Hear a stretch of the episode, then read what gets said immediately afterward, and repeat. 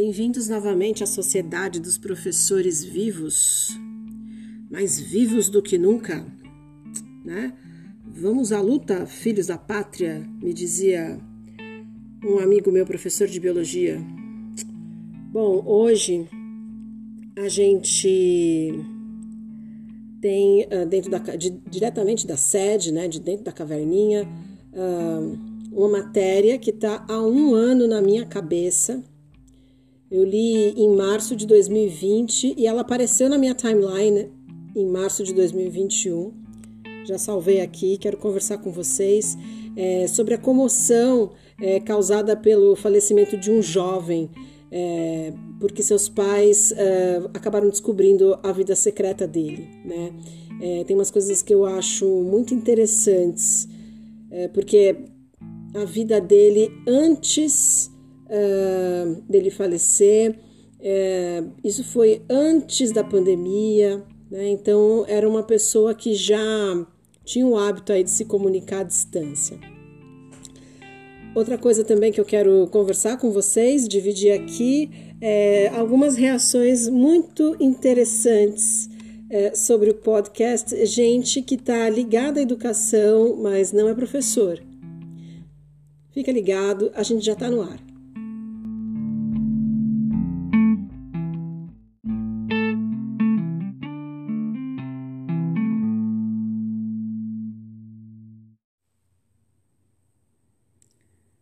Bem, sobreviventes.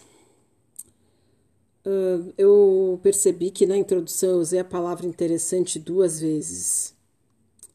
Isso me incomoda profundamente. Aí você vai falar assim, Janaína, há coisas que me incomodam muito mais. Pois é, mas eu sou dessas. Né? Eu sei que quando a gente fala, a gente repete mais palavras do que quando a gente escreve. Eu pensei em escrever um resumo, né, pontuar algumas coisas, mas eu acho que quanto mais espontâneo, melhor. Né? A minha, o meu objetivo é deixar você à vontade também, tão à vontade quanto eu. uh, vocês não estão vendo onde eu estou, em que parte da caverna eu estou, mas o meu isolamento acústico é algo assim que os meus professores admirariam. Meus professores de rádio e TV. Coisa linda. Bom, hoje eu acredito que a gente não vai ter o barulhinho da chuva, né? É, como eu recebi esses dias é, de uma amiga um momento mágico, né? O momento da chuva na gravação. É, nossa única sonoplastia hoje provavelmente vai ser barulho de gato passando pela caverna, né? Então é isso, a gente continua em contato constante com a natureza. Bom, é, falando sobre essas reações, né? É, a mesma pessoa, né, que gostou do último episódio, né? Porque eu, eu realmente já estava me despedindo de vocês quando começou a chover, né? Parece que eu combinei com São Pedro, né? Então eu também gostei. Essa mesma pessoa, ela. o gato passando na caverna. Olha lá. Vocês vão pensar que é um, um podcast em homenagem a Edgar Allan Poe, né? Vai saber. Aí, ó, ó, ó. The Black Cat. Quase black, né, Zuzu? Quem tá andando por aqui é a Zuzu. A Zuzu, ela quer furar o meu isolamento acústico. Vamos voltar para a pauta. Uh, essa pessoa que reagiu ao último podcast, ela é mãe. Eu não sei se vocês aprovam uh, a fala de mães na, na, nossa caverna, mas acho que elas são bem-vindas, né? Uh, especialmente pelo que, que foi passado para mim. Uh, é uma mãe que gostou muito da proposta é, do podcast porque ela sente que o professor precisa de um espaço para um respiro.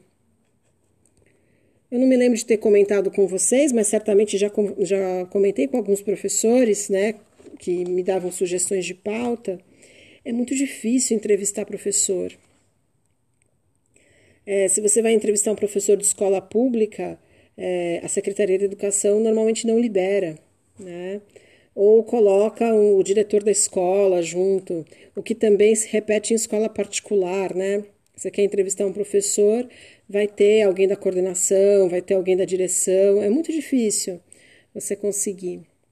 E uh, essa pessoa que conversou comigo falou que o professor precisa de um espaço, precisa de um respiro, e que ela, se ela já admirava, ela começou a admirar ainda mais uh, a função do professor na nossa sociedade.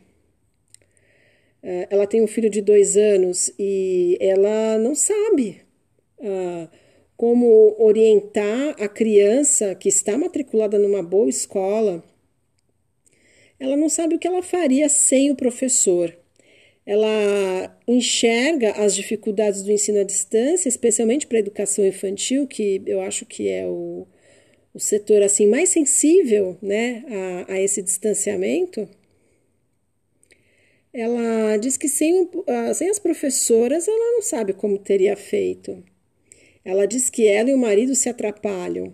Eu ainda brinquei com ela que, quando eu estava estudando jornalismo, agora dessa última vez, é, eu propus um debate sobre homeschooling, é, ensino domiciliar, né? Isso. E eu encontro, é muito fácil você encontrar profissionais contrários uh, ao ensino domiciliar.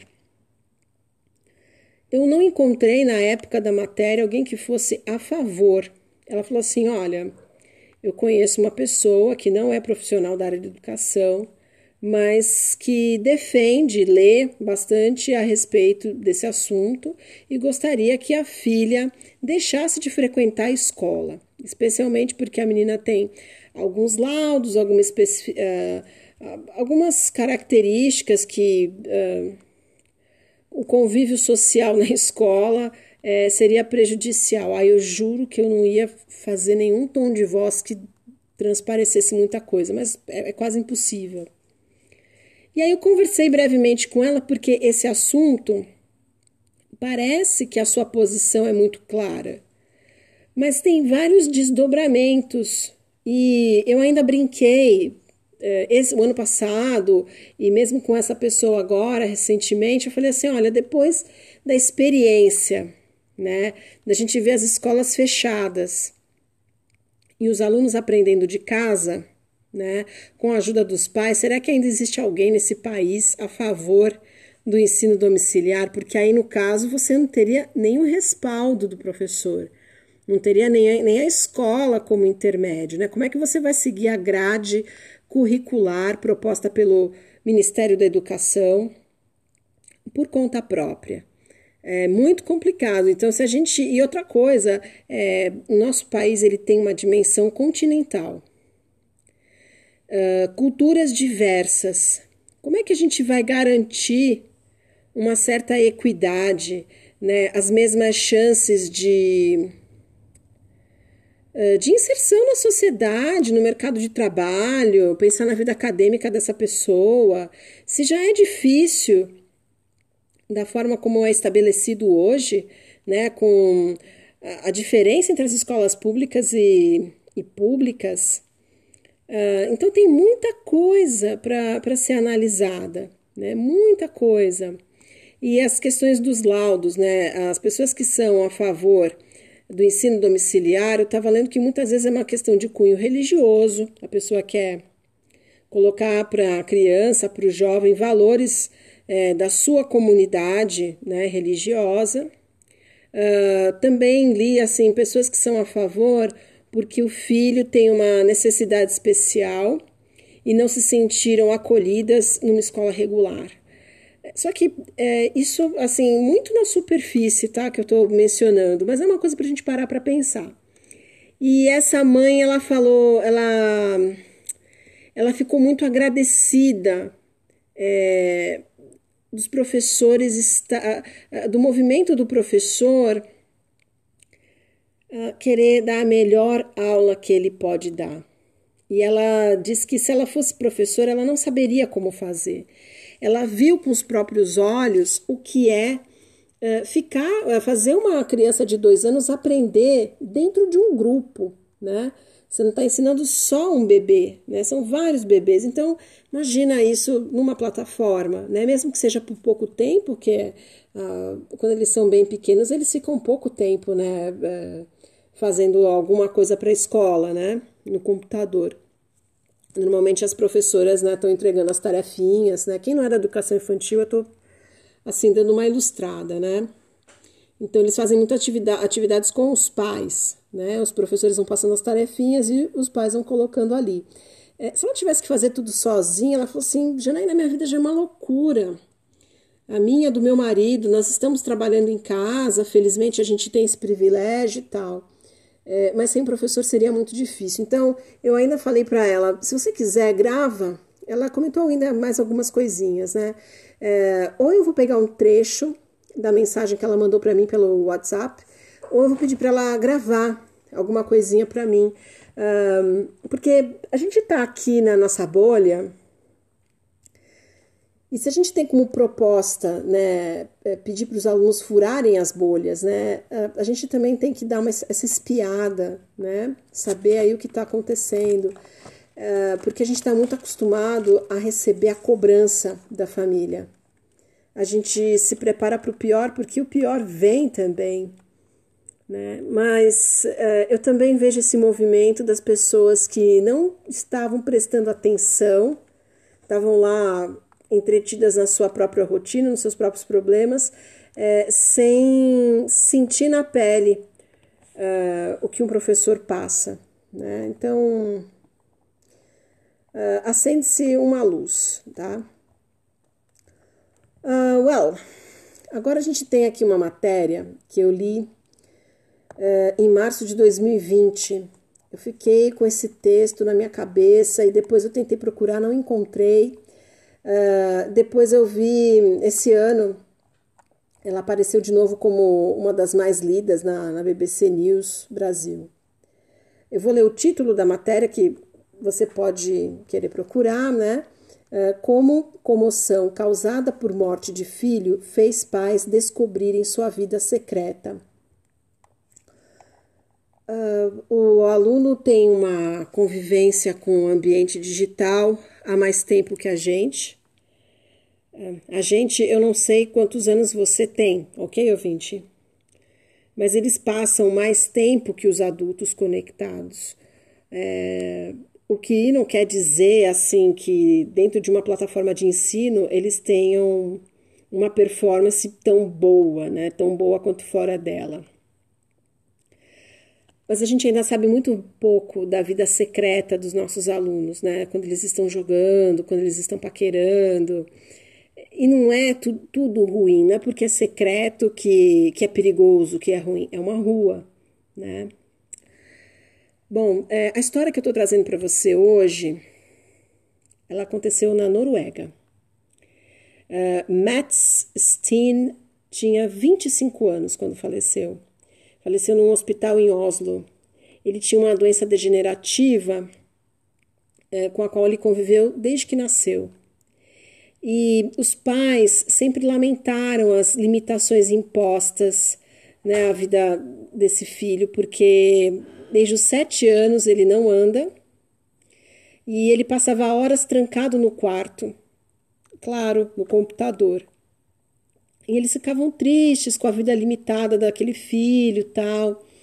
É, por saber que ele não podia levar uma vida normal, que, a, que ele era um menino solitário, porque ele raramente saía de casa, é, muito poucos amigos, e sendo esses poucos amigos parentes, né? Então a família pensou numa, num funeral reservada, modesta, para poucas pessoas, né?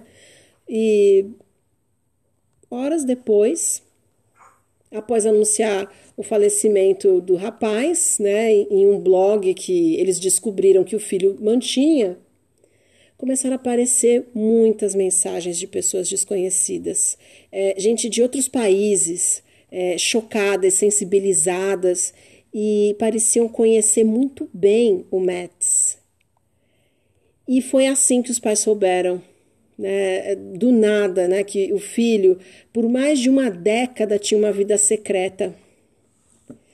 Uh, e essa vida secreta tinha um cenário, né? Era o jogo World of Warcraft. Né? Então, esse era o mundo que o Matt era querido por todos, era amado por várias pessoas, né? Que fizeram questão, naquele momento, de se despedir do amigo ao lado dos pais. Né? Eles fizeram até uma vigília uh, no, no, funeral, né? É, é, curioso, né? No mínimo curioso, né? E fica me chamando até. Eu fui conferir, né? Essa matéria em inglês, em português, ela é verdadeira mesmo. Tem fotos do menino pequeno, quando eles começaram a notar um comportamento incomum no menino, né? Aquele menino estava a correr, ficava muito tempo sentado e tal. Bom, é, o pai é um secretário de finanças, ele falou que, a princípio, o menino teve um início de, de infância muito alegre, ele era muito curioso, até os quatro anos, né? E aí começaram a levar os médicos, aquela aquela via crucis, né, que todo mundo sabe que a gente passa com filho pequeno, e encontraram um problema uh, nos genes, né, um erro de codificação. E aí os médicos falaram que a questão era degenerativa, que com o tempo ele não ia poder mais andar, né? Os músculos da bacia, né, estavam, é, estariam fragilizados em poucos anos e tal. E os pais é, tentaram enxergar uh, de uma forma positiva diante de todo esse cenário, sabe? Então, se ele não pode fazer esporte, tudo bem, a doença não vai matá-lo, ele vai poder fazer outras coisas.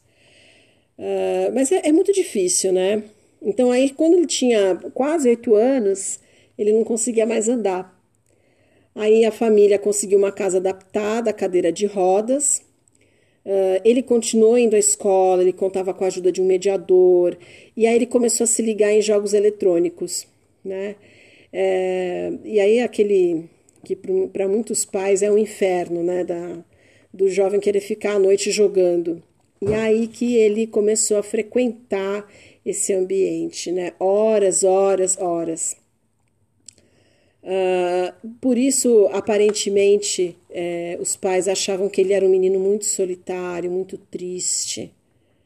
Mas por fora, né? E, e, e aí ele foi, a doença infelizmente foi avançando. Bom, uh, sobre os preparativos para o funeral, não tinha muito quem convidar, né? Como eu comentei com vocês. E o pai se lembrou do blog do menino, né?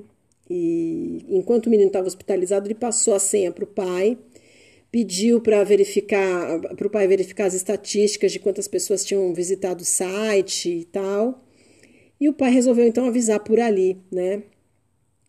E ele deixou um endereço de e-mail para contato e poucas horas depois, muitos e-mails com mensagens de pessoas desconhecidas.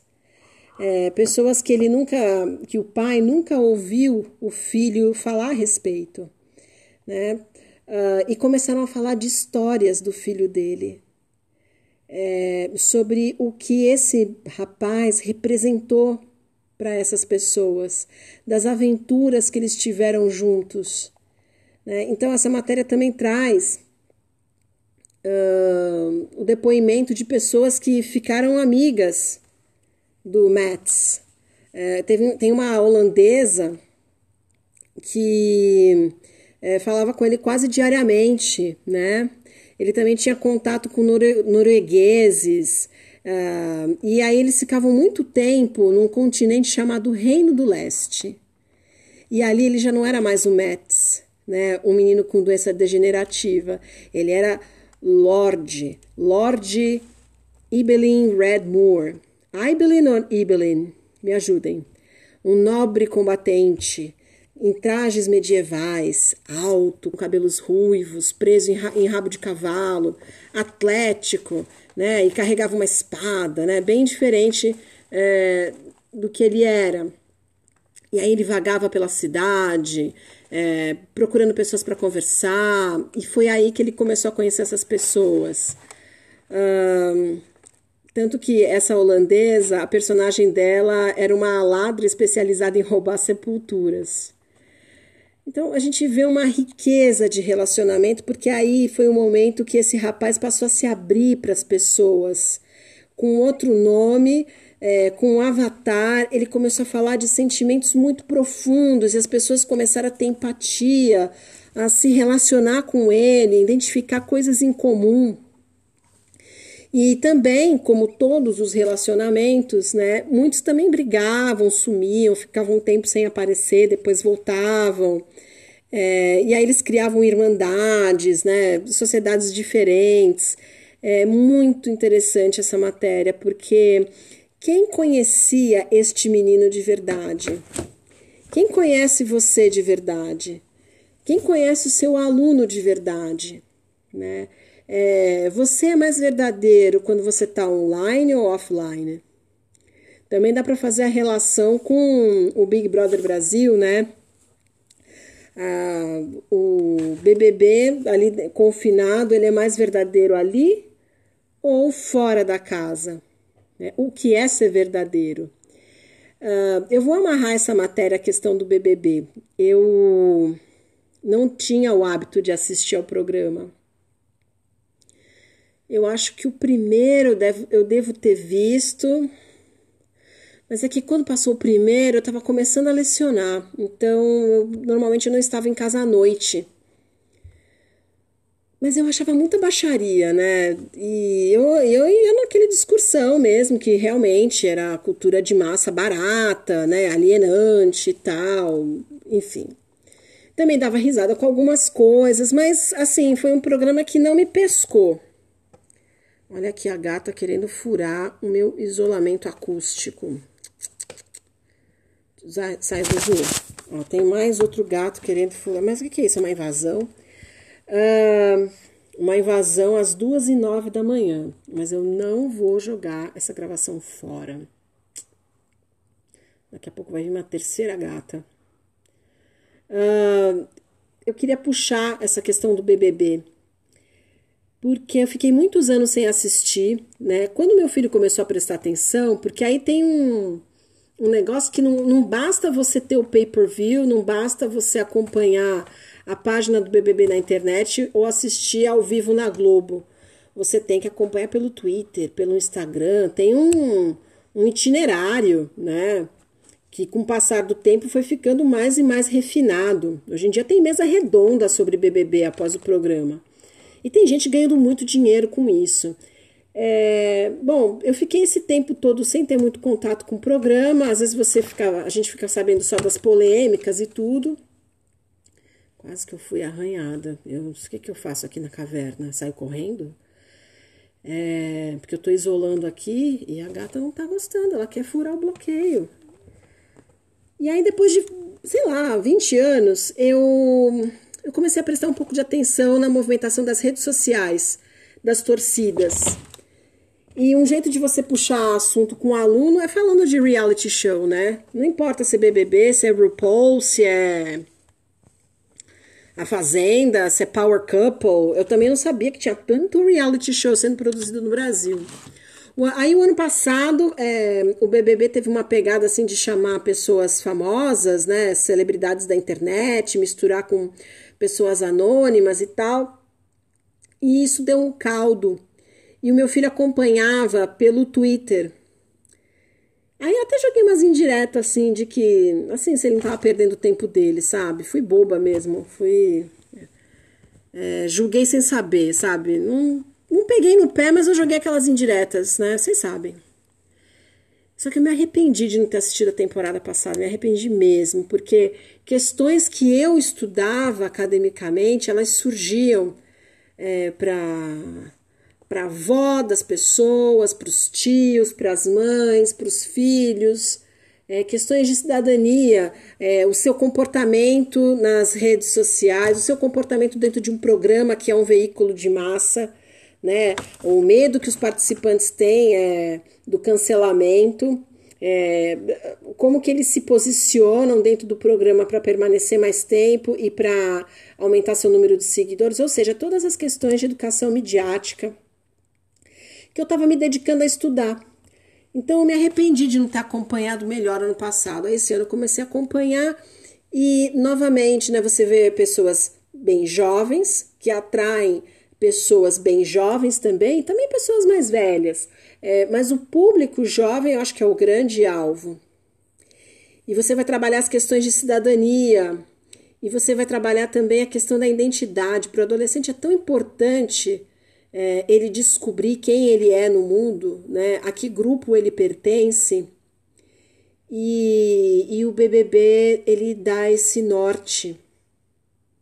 Porque para gostar de um, eu não gosto do outro. Você trabalha com sentimentos polarizados novamente. E depois do programa, você abre o YouTube tem mesa redonda do BBB, igual uh, mesa redonda de futebol, aquelas que acontecem no domingo às seis da tarde. Aliás, nem sei mais se ainda é às seis da tarde, mas é, é, interessante, é interessante. E a pessoa tem uma voz vibrante, né? A pessoa que apresenta esse, é, esse tipo de programa, ela, tá, ela não esconde que quer engajar, que quer ela tem planos pessoais com o canal, o quanto o canal cresceu e tal. É, essa relação toda. Eu queria ouvir de vocês o que, que vocês sentem disso. É, será que dá para aproveitar em sala de aula? É, é tão fútil assim ignorar aquilo que não é importante para você, né? Porque eu ignorava porque não é importante para mim. Na, na minha vida não faz diferença quem vai levar um milhão e meio de reais, quem vai ter contrato assinado com a Globo, mas para o meu aluno faz diferença. É, é um jeito de você falar de rapport, né? É, eu tentei falar em inglês, mas eu sei que a palavra é francesa, né? R-A-P-P-O-R-T porque você às vezes está num ambiente totalmente diferente do seu. Às vezes você vai começar a lecionar numa escola que tem pessoas com uma, uma cultura familiar tão diferente da sua. Você não sabe como é que puxa um assunto, como, é, como introduz uma matéria, e aí de repente você usa um BBB da vida. É, o quanto isso tem de utilidade e futilidade, o quanto eu posso usar esse tipo de comunicação é, para fazer meu aluno enxergar além, é, para ele entender o funcionamento das mídias. É, por que, que ele precisa ter muitos seguidores? É, quem é o participante do BBB que joga conversando com as pessoas da casa BBB? E quais são os jogadores que jogam conversando com o público fora da casa, com o público que está no sofá? É, é, isso mostra o que é o seu lugar no mundo. Então eu acho isso fascinante porque eles vão para eles assistem ao programa usando Instagram, usando Twitter, dando sua opinião, porque os jovens querem muito dar a opinião deles. Uh, se tiver treta, melhor ainda. Mas é, será que não tem nada que a gente possa extrair no sentido até de trazer mais paz para as redes sociais, né? Que às vezes parece um cenário bélico, parece um, uma arena romana, né? A volta das arenas romanas, né? Você ali crucificando a pessoa, a pessoa ela é má ou ela é boa. Então, você vê o comportamento de um jovem de um jeito com você e numa rede social ele se comporta de outro jeito. Num grupo muito grande, ele se manifesta de uma ele tem coragem para se manifestar de outra forma. Então, é, o quanto nos falta conhecer do que o seu aluno faz quando ninguém o está vendo. É, lembra aquela música? O que você faz é, quando ninguém te vê? É, será que você ia conhecer melhor o seu aluno online? Porque a gente tem, como a gente está numa, numa, plataforma virtual com vários rostos ou né, com várias almas, né, já que muitos não ligam a câmera, é, como a gente pode aprofundar esse elo até porque há professores que precisam avaliar individualmente o seu aluno. Né? Aula de inglês, por exemplo, né, que você tem que dar uma nota para o jeito como o aluno fala, é, por aquilo que ele escreve, por aquilo que ele ouve, por, por aquilo que ele é, lê. Então, como é que, como é que acontece é, essa mediação? Será que a gente só vai chegar lá e despejar o conteúdo? Não é intenção de professor nenhum, tá? Eu sei disso.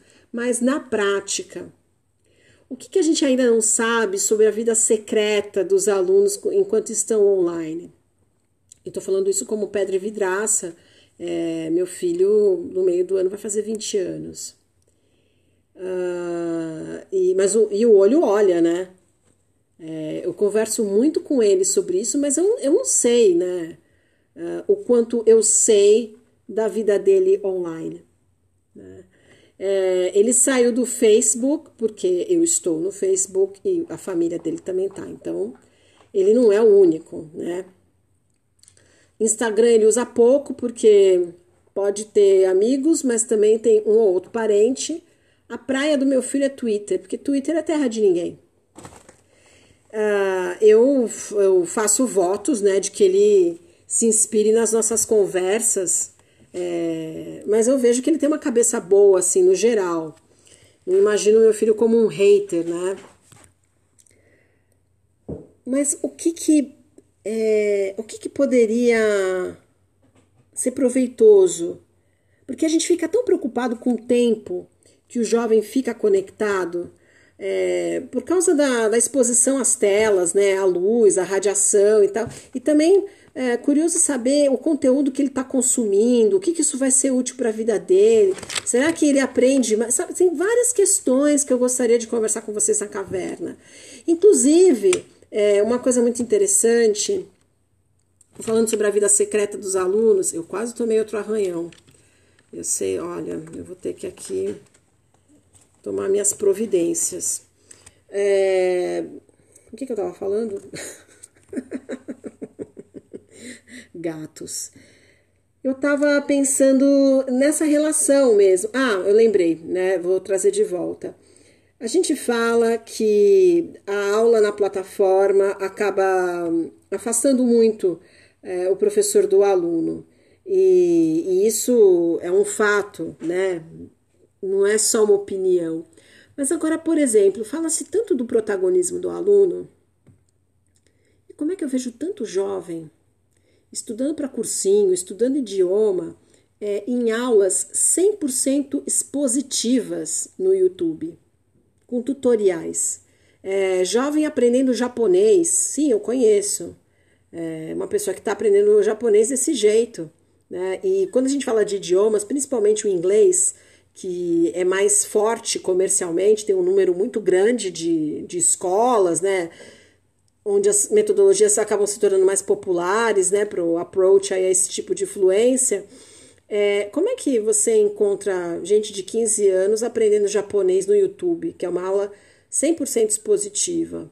Como é que a gente vê alunos se preparando para cursinho numa live no Instagram?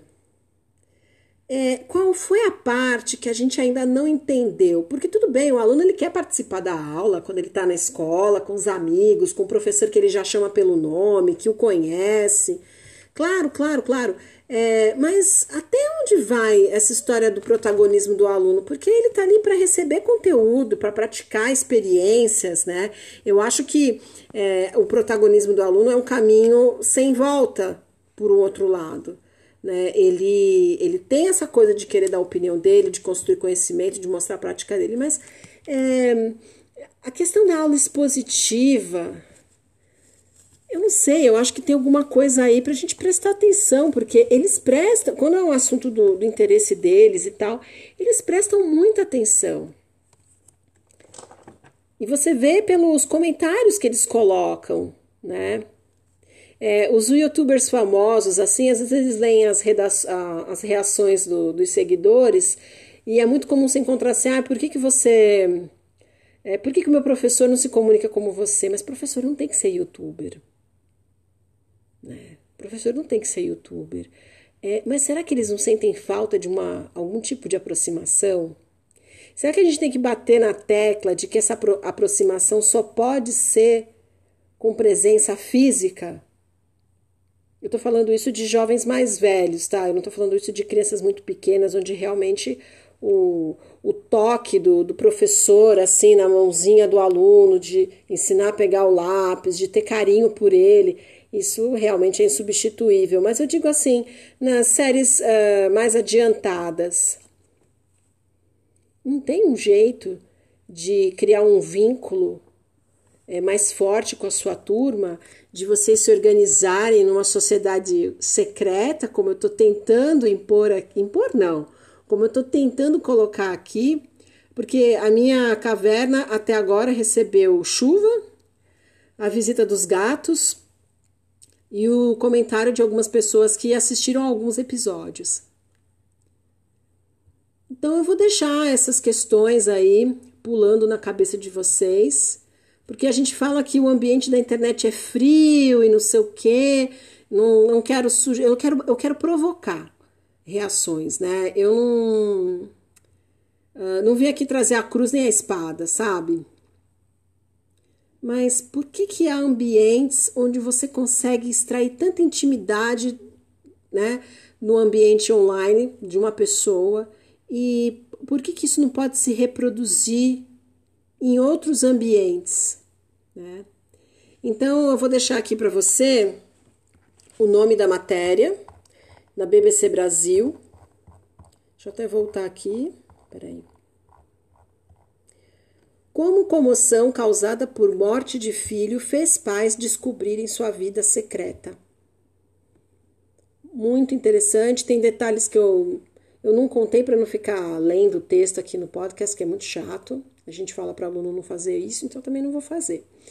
É, também vou deixar o e-mail né, da nossa Sociedade dos Professores Vivos para você mandar aí a sua sugestão, a sua crítica, dar a sua opinião, sociedade dos professores vivos, arroba gmail.com.